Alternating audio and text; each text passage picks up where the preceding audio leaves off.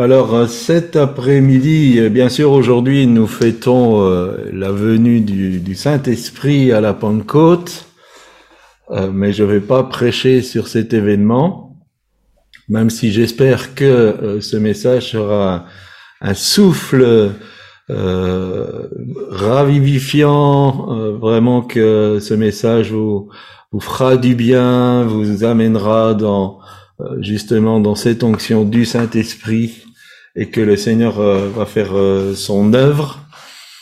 Alors euh, j'ai eu une petite crainte quand Marguerite chantait Donne-nous aujourd'hui le pain qui nous nourrit. J'espère que ce message vous nourrira. en tout cas, c'est que la grâce de Dieu et bah, je ferai de mon mieux pour vous apporter quelque chose qui vous fera du bien.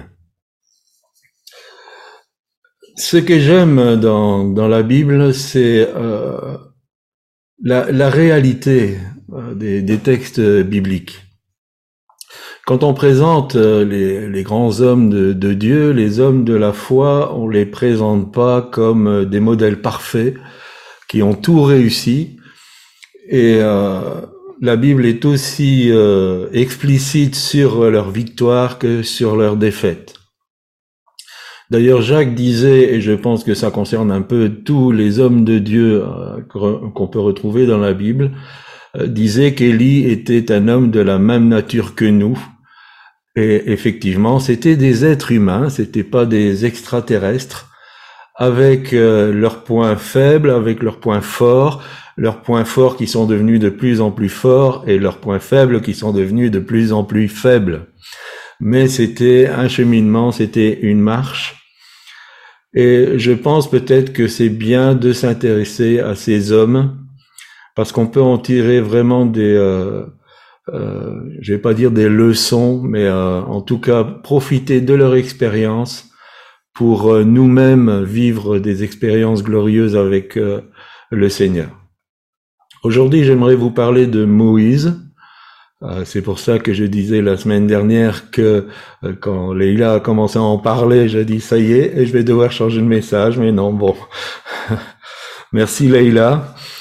Euh, parce que, bien sûr, c'était une grande figure de l'Ancien Testament, mais c'était un homme où on peut tirer beaucoup de, choses de, de, sa vie, donc euh, je pense pas pouvoir le faire euh, en une fois, euh, mais toujours dans l'optique que Moïse était un homme comme nous, avec un destin extraordinaire, mais c'était un homme comme nous, qui avait les mêmes réactions, qui avait les, mêmes sentiments, qui avait toute cette limitation que peut avoir l'être humain. Et déjà, Moïse est né dans une période très très particulière. Dans Genèse 15, 13, on peut lire que euh, l'Éternel a annoncé à Abraham que ses descendants, donc le peuple d'Israël, seraient opprimés pendant 400 ans en Égypte. Et si nous lisons Exode 12, 41, il est dit que euh, le peuple d'Israël est sorti d'Égypte après 430 ans. Alors, euh, au premier regard, on pourrait dire, bon voilà, déjà, il y a, y a des erreurs. Mais en fait, il faut faire très très attention à ce que l'Éternel dit, parce que chaque mot a une importance. Dieu n'a pas dit qu'Israël serait pendant 400 ans en Égypte, il a dit qu'il serait opprimé pendant 400 ans. Ça veut dire que euh, Jacob et ses descendants ont vécu euh, pendant une trentaine d'années vraiment euh, dans ce pays Goshen, qui Gopher, pardon, qui qui était alors j'hésite maintenant, Goshen, Gopher, Jean-Pierre me corrigera après le message. et donc ils ont profité de ce pays qui était un des meilleurs endroits en Égypte. Mais après, l'oppression a commencé. Et euh, ce qui est très très surprenant, c'est que le diable va prendre des dispositions pour euh, enrayer le plan que Dieu avait avec Moïse. J'en viens à la conclusion que le diable fait très très attention à ce qui est prophétique. Et il y croit. Il va essayer de tout contrecarrer, mais le diable croit quand Dieu parle. Le diable connaît Dieu. Il a été dans sa présence. Le diable ne met pas en doute la parole de Dieu. Il va essayer de la contrecarrer. Et euh, Dieu va annoncer à Abraham que après ces 400 ans va venir un libérateur. Et je ne sais pas comment il a fait, mais il a calculé pour que quand ce libérateur viendrait, il s'y opposerait. Quelquefois, on est confronté à des personnes qui euh, touchent à l'occultisme, qui euh, consultent des voyantes ou des, euh, des marabouts, et ils disent, mais c'est la vérité. Ils disent des choses vraies. Alors c'est faux. En fait, l'avenir qui est annoncé, c'est l'avenir que le diable a préparé pour vous.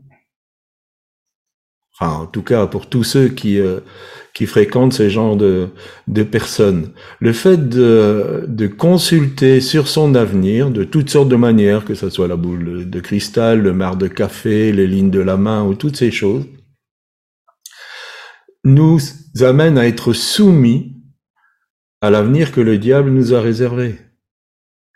Et donc c'est très très dangereux de toucher à ces choses. Très très dangereux parce que la destinée en Dieu, elle est volée.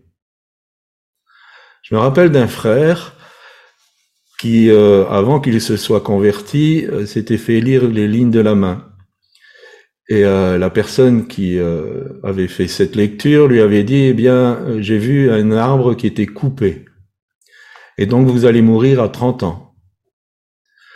Il s'est converti, et ce, cette chose était passée, mais quand il a commencé à approcher de 30 ans, cette parole lui est revenue et il a commencé à être tourmenté.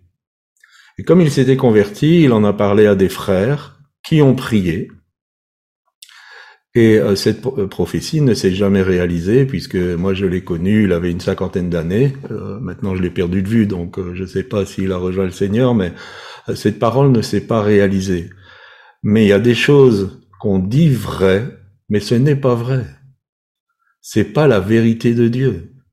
Ces personnes ne sont pas inspirées de Dieu. Et toucher à ce domaine est très très dangereux. Pourquoi je dis que le, diable a calculé? Parce que la loi qui a été promulguée par le Pharaon avant la naissance était récente, avant la naissance de Moïse. Son frère Aaron était âgé de trois ans de plus que lui. Donc trois ans avant, cette loi n'avait pas été promulguée. Et Aaron n'a pas eu à vivre ce que Moïse a vécu.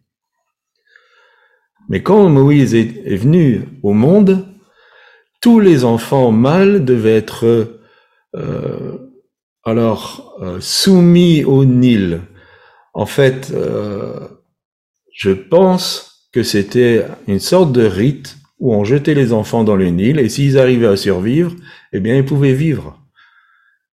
Ils étaient exposés, c'est ce que la parole de Dieu nous dit. Ils étaient exposés au Nil, qui était une divinité euh, égyptienne. Et donc, euh, pour en revenir à ce que je disais sur l'occultisme, il faut faire très très attention à ce que les prophétismes et les prémonitions. Parce que euh, euh, quelquefois, et même souvent, nous voyons ce mélange dans le peuple de Dieu, où euh, des choses sont annoncées, ça, ne vient pas du prophétisme, ça vient de la prémonition. Donc quand Moïse euh, est arrivé sur ce, dans ce monde, il était déjà condamné à mort.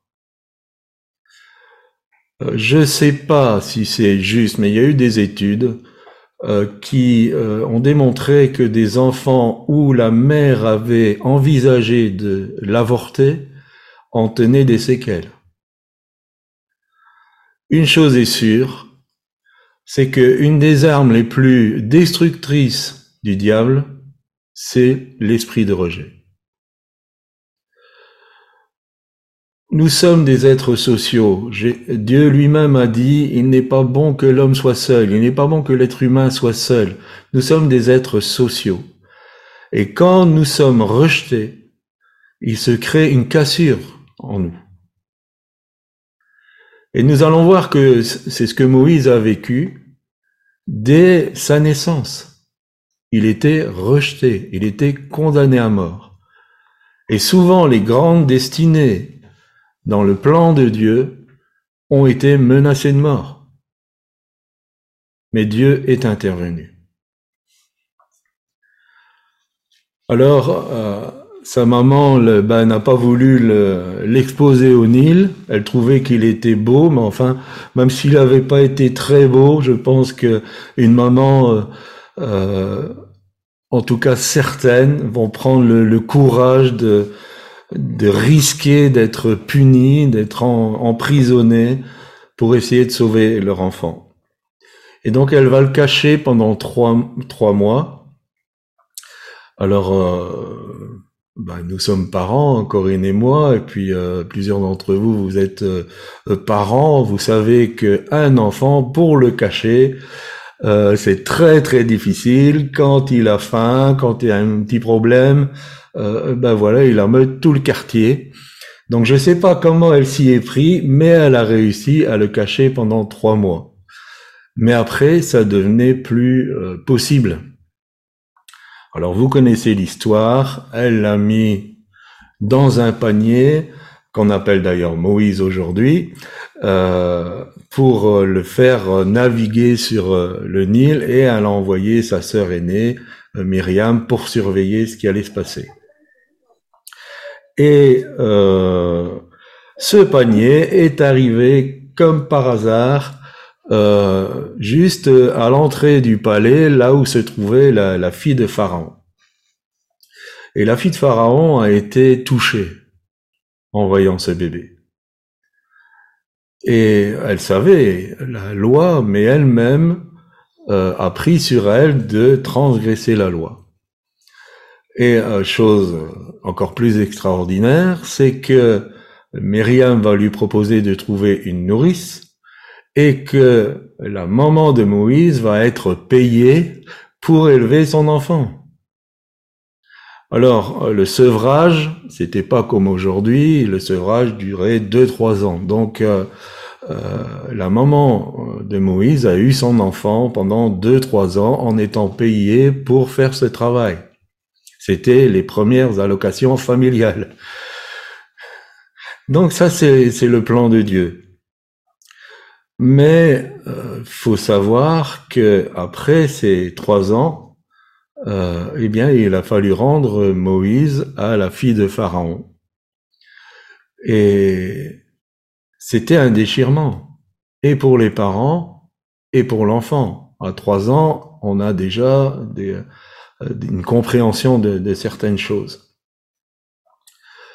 Euh, nous pensons à tous ces, euh, ces, enfants qui sont arrachés à leurs parents ou, euh, ou parce qu'ils sont rejetés par leurs parents d'une manière ou d'une autre. Parce que je dis, l'esprit de rejet, c'est quelque chose qui crée une cassure, une cassure dans l'être humain, et qui attaque profondément l'identité de l'être humain. Moïse, ou Moshe, veut dire tirer de en hébreu, donc euh, tirer des, des eaux, c'était euh, ce que la fille de Pharaon voulait dire, et en égyptien, ça veut dire fils. Et si on prend ces, ces deux termes, on est dans un sens inverse du plan de Dieu. Moïse a été tiré du peuple de la promesse pour devenir fils de l'esprit du monde. Et c'est inverse à la volonté de Dieu qui veut tirer les êtres humains du monde pour les appeler fils du royaume. Fils et filles. Donc Moïse a dû faire le, chemin à l'envers. Donc, abandonné de ses parents, dans un contexte où il était enseigné euh, et où on lui enseignait la, une religion qui n'était pas euh, la foi de ses pères, une éducation contraire à ce qu'il avait reçu quand il était euh, avec ses parents. Et cependant, il est devenu un homme important à la cour du roi. C'était un homme puissant en actes et en paroles, et nous aimons la traduction d'Alfred Cohen dans Paroles vivantes ou Paroles de vie. Euh, dans Acte 7, 22, il est écrit, C'est ainsi que Moïse fut initié à toute la science des Égyptiens, et qu'il devint un habile orateur, aussi bien qu'un homme d'action remarquable. Alors c'est très surprenant de lire que c'était un habile orateur quand on sait comment euh, il s'est euh, excusé euh, au mont Sinaï devant le, buisson ardent. Mais il a été éduqué dans toute la science des Égyptiens. C'était euh, l'université la plus euh, brillante de, de l'époque. Ce qui se faisait en Égypte, c'était là qu'étaient rassemblées toutes les connaissances. Et on pourrait dire que bah, le plan de Dieu était en train de, de s'accomplir.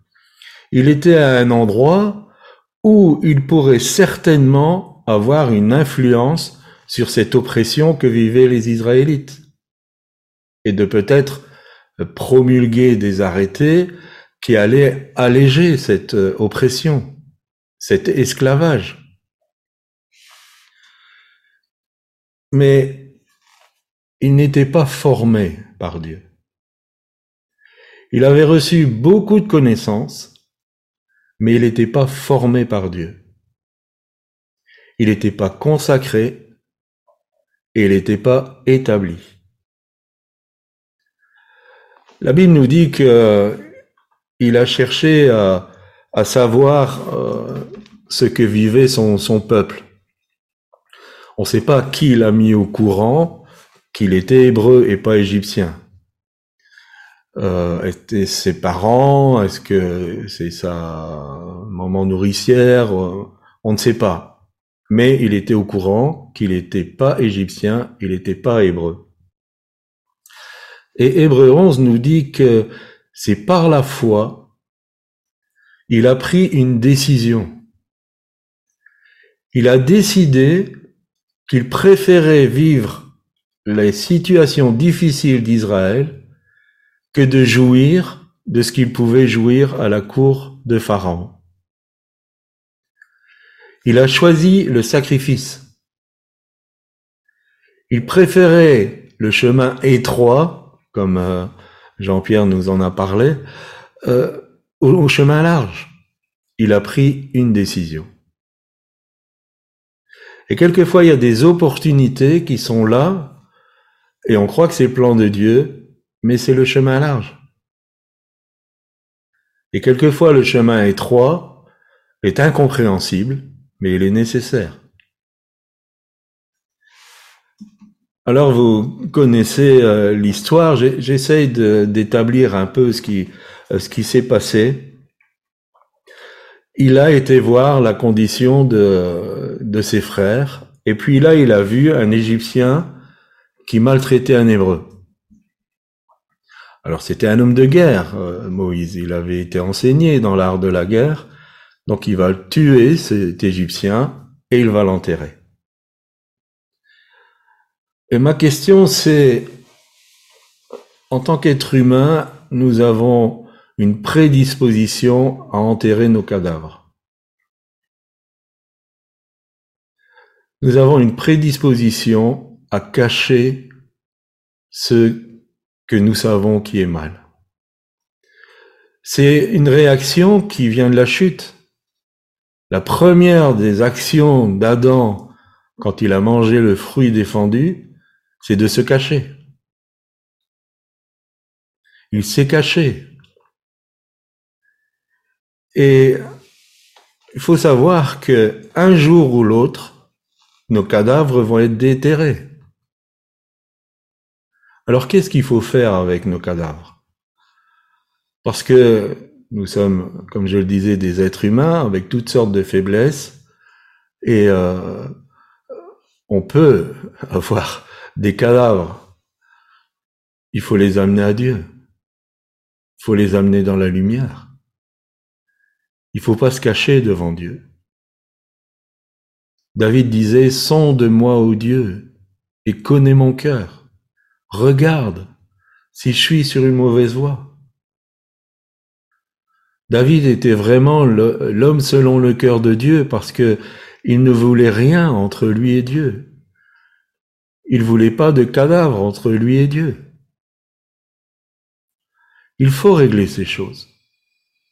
Si nous voulons une bonne relation avec le Seigneur et le Saint-Esprit, il faut régler ces choses. Parce que si nous nous approchons du Saint-Esprit et qu'il y a un cadavre qui est encore enterré, c'est la première chose que le Saint-Esprit va nous dire et nous dira rien d'autre.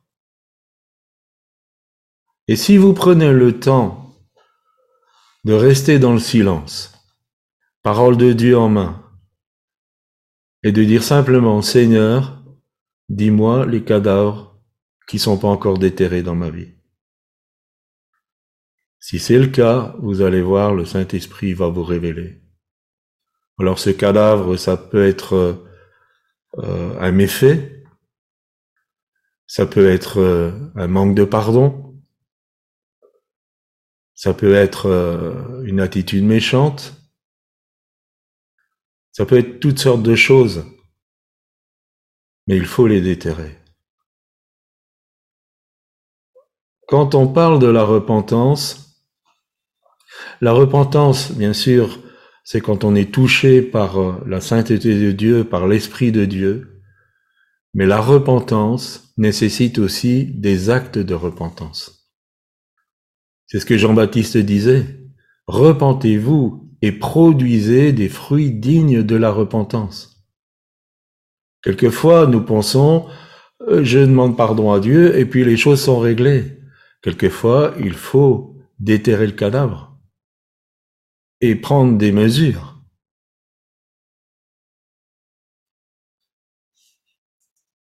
Et c'est ce que Moïse a fait en croyant que personne l'avait vu. Le lendemain, il est sorti et puis il s'infiltre dans une dispute entre deux Hébreux.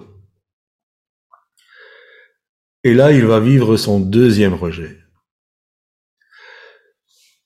Moïse était conscient de son identité de libérateur. Mais comme je le disais, il n'était pas établi. Il n'avait pas été encore formé par Dieu. Et c'est souvent un drame d'hommes et de femmes qui ont reçu un appel de Dieu. L'appel n'est pas remis en cause. Mais entrer dans l'appel sans avoir été établi, c'est catastrophique. Entrer dans l'appel sans avoir été formé, c'est catastrophique. Et dans le ministère, nous avons rencontré combien de, d'enfants de Dieu qui étaient sincères et qui sont rentrés dans l'appel avant le temps par leur force humaine, comme Moïse a fait exactement, c'est par sa force humaine qu'il voulait faire les choses, et c'était une catastrophe. Et là, il va se rendre compte que, eh bien, son cadavre enterré, il est connu. Et là, euh, cet homme hébreu va lui dire quelque chose de terrible. Dans Exode chapitre 2, le verset 14. Qui t'a établi chef et juge sur nous? Qui t'a établi chef et juge sur nous? Dieu n'avait pas encore fait son travail dans le cœur de Moïse. Il faisait les choses dans la sagesse du monde. Il faisait les choses dans ce qu'il avait reçu pendant 40 ans à la cour d'Égypte. Et donc vous connaissez la suite. Moïse va s'enfuir au désert.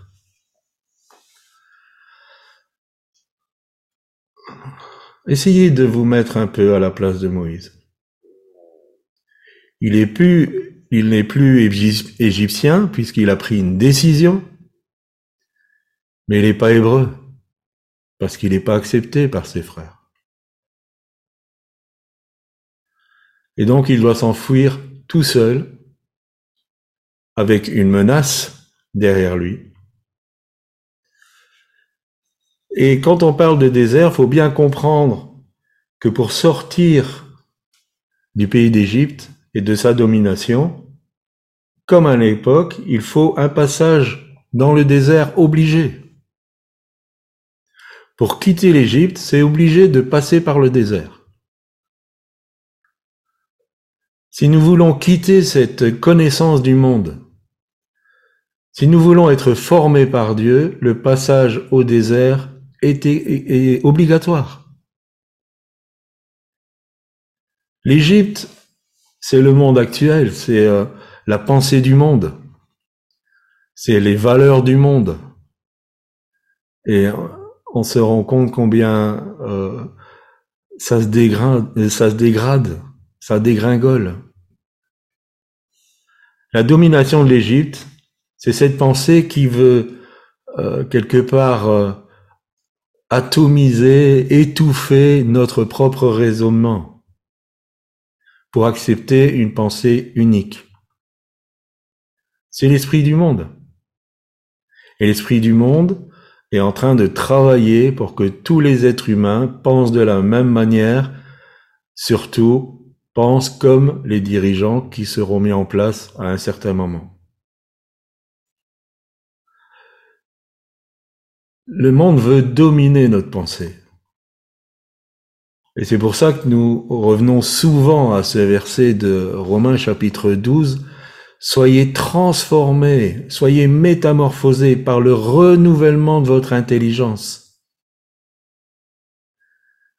Ne vous conformez pas au siècle présent, mais soyez transformés par le renouvellement de votre intelligence, de votre entendement. Et c'est l'esprit, c'est l'œuvre de l'esprit de Dieu pour que nous puissions penser selon la parole de Dieu. Et que tout ce dépôt que le monde a mis dans notre façon de, raisonner euh, puisse euh, vraiment être dégagé c'est comme si euh, nous étions un ordinateur avec plein de virus. Et quand la parole de Dieu, elle arrive dans notre ordinateur plein de virus, elle est déformée.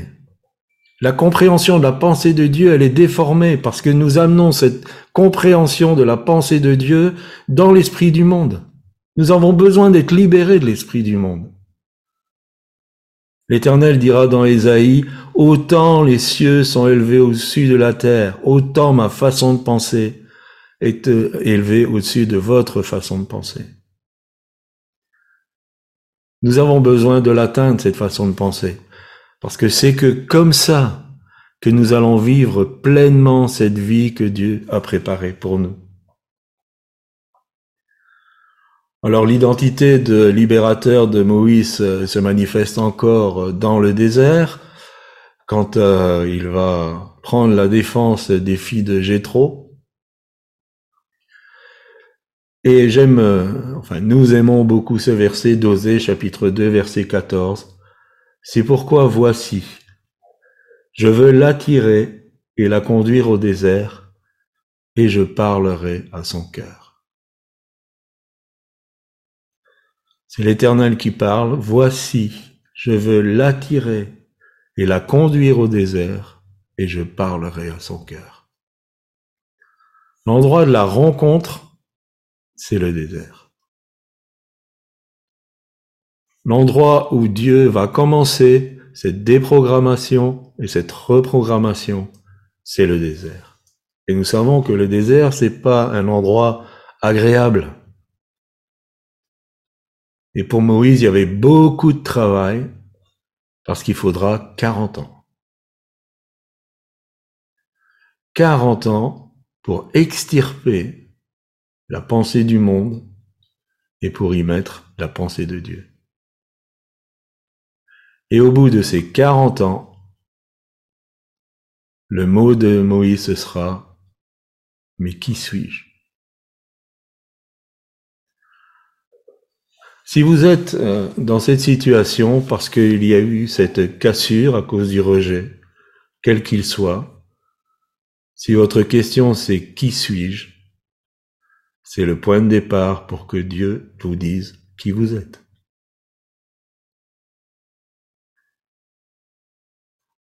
Dieu n'a pas besoin d'hommes ou de femmes qui se croient capables. L'élection de Dieu va très rarement vers des personnes compétentes. Et comme euh, nous le citons souvent aussi, c'est les choses viles, les choses faibles, les choses qu'on méprise, les choses qui ont été rejetées, j'ajouterais, pour confondre les fortes que Dieu choisit. Dieu choisit des personnes qui sont arrivées à un point où elles ne savent plus qui elles sont, pour commencer son œuvre de restauration. Dieu ne peut pas restaurer quand la maison est encore pleine. Il faut que la maison soit vidée de toutes ces choses qui sont du monde pour commencer à restaurer et à construire. Bien sûr, humainement, nous n'aimons pas le désert. Moi en premier, mais c'est un passage obligé. Comme nous le disons aussi souvent, avant d'être le lion plein de force, il faut être l'agneau immolé. Les hommes et les femmes que Dieu a utilisés puissamment étaient des hommes et des femmes qui ont été immolés et qui sont passés par le désert. Et pourquoi ils sont devenus ce qu'ils sont devenus? Parce que Dieu a parlé à leur cœur. Tout ce que je suis en train d'expliquer, c'est loin de, ce qu'on peut vivre souvent, même dans les milieux euh, chrétiens évangéliques charismatiques. Beaucoup de bruit, beaucoup de, d'exaltation, beaucoup de, je ne sais pas comment appeler ça, beaucoup de, euh, d'activisme, de, euh, de toutes sortes de choses. Je dis pas que c'est mauvais en soi, mais il faut passer d'abord par ce temps de désert. Et si l'Esprit de Dieu vous a amené au désert, Alléluia. Alléluia. Le Seigneur va parler à votre cœur. Donc il a fallu 40 ans à Moïse de ce travail. Et si Dieu n'était pas intervenu, eh bien, je ne serais pas en train de parler de Moïse. Il serait mort en parfait inconnu, berger, dans le désert de Madian. Et on n'aurait jamais parlé de Moïse. Mais Dieu ne l'avait pas oublié. Et cette décision qu'il avait prise quand il avait 40 ans, Dieu ne l'a pas oublié. Ce sacrifice, il ne l'a pas oublié. Et c'est pour ça que Dieu va en faire l'homme que nous connaissons au travers de la parole de Dieu. En conclusion, j'aimerais dire ceci. Beaucoup d'enfants de Dieu sont captifs de la culpabilité à cause de leurs cadavres enterré. Parce que ça n'a pas été réglé. Et beaucoup vivent une vie médiocre, n'arrivent pas à saisir pleinement le sens de la grâce, le sens de cette vie abondante que, que Jésus promet à ses brebis. Parce qu'il y a des choses qui doivent être réglées. Il y a des cadavres qui doivent être amenés à la lumière. Quand je dis ramener des cadavres à la lumière, ça ne veut pas toujours dire qu'il faut euh, en parler euh, à la planète entière. Quelquefois, ça se règle avec Dieu. Et quelquefois, il faut les actes, les fruits de la repentance.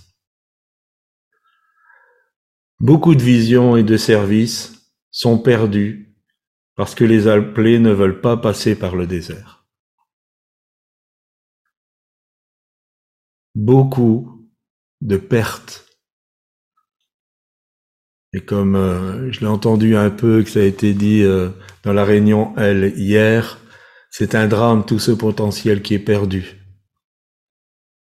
Mais ce potentiel perdu, c'est souvent parce que les personnes qui ont reçu ce potentiel ne veulent pas passer par le désert.